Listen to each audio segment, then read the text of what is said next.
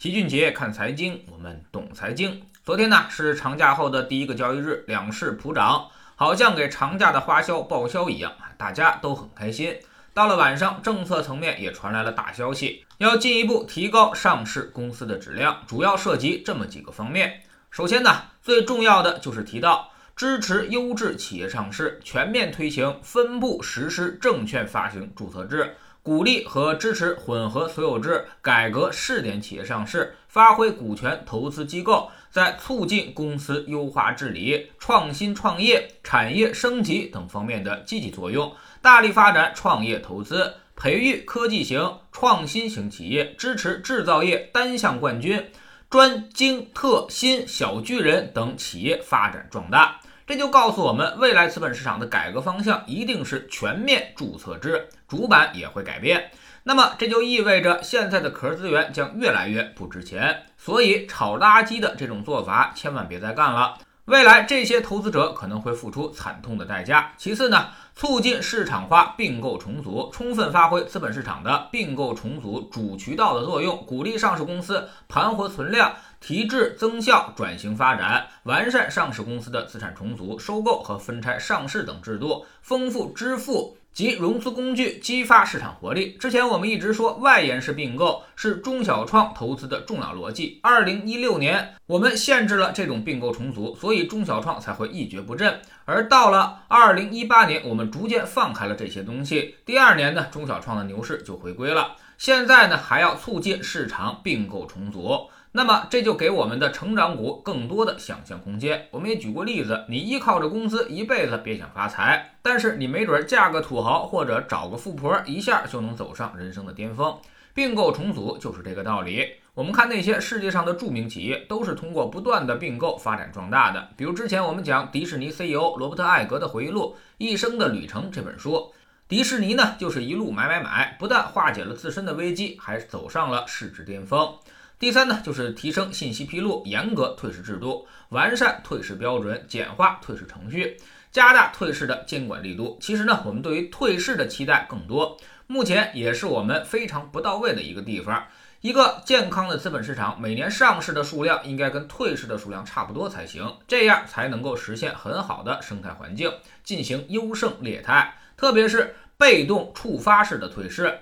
这些指标的设定呢很重要。现在我们创业板规定，连续二十个交易日低于一块钱面值就要退市，这就是一个很好的被动标准。这个条款也让今年很多的垃圾公司跌着跌着就退市了。但这其实还远远不够，我们也可以参考美国，比如规定股东人数少于六百个，持股一百股以上的股东少于四百个，或者呢公众持股少于二十万股，总资产少于多少钱。或者连续多少年不分红，还有每天换手量低于多少的时候，就可以被动退市。这些条款要综合运用，不能像以前一样光用利润进行一刀贴。这些上市公司早就找到了对策，两年亏损，一年盈利，它就这么着来回给你循环续命，你拿它还真没办法。啥时候我们能够每年有上百家企业退市了，我们的资本市场才算真正的成熟了。第四呢，就是解决上市公司存在的突出问题，比如质押风险、资金占用、违规担保。提高上市公司的违法成本，这些东西呢就比较虚了，也是我们一直强调的东西。总之呢，我们其实已经发现，现在资本市场制度建设的东西几乎每个月都有出台，而且这几年是明显加快了，目的就是要加强股权融资。这个事儿有多重要呢？老齐可以讲一下。目前我们的社会融资当中呢，百分之八十都是通过银行的贷款，而百分之九十呢都是这种债权形式，通过股权融资只有不到百分之十。相反，美国百分之七十可都是股权融资，这种结构性的差异就注定了我们的钱只能进房地产，因为银行贷款他们是要做风控的，只能够压房子、压土地。这种债权融资是不可能给高科技企业贷款的，真正支持高科技发展的都是那些股权融资，这是高风险投资啊，必须要有高回报进行吸引。那么高风险如果对应低回报的债权，那么人家又不傻，肯定是不会投的。所以股权融资不足，这就导致了我们国家的高科技企业发展不起来，反而是房地产越来越热了。这就又造成了一个巨大的风险，那就是杠杆越来越大，资产负债率也越来越高，负债比上资产才是负债率，借来的钱都是负债，股东的钱呢才是资产。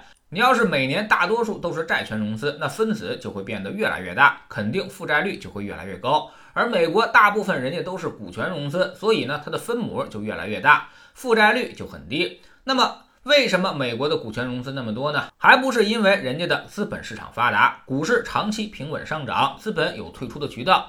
你要想赚大钱，就总得考虑点新玩意儿，去给资本市场讲故事。而且资本市场上还百分之八十都是机构投资者，没那么好骗。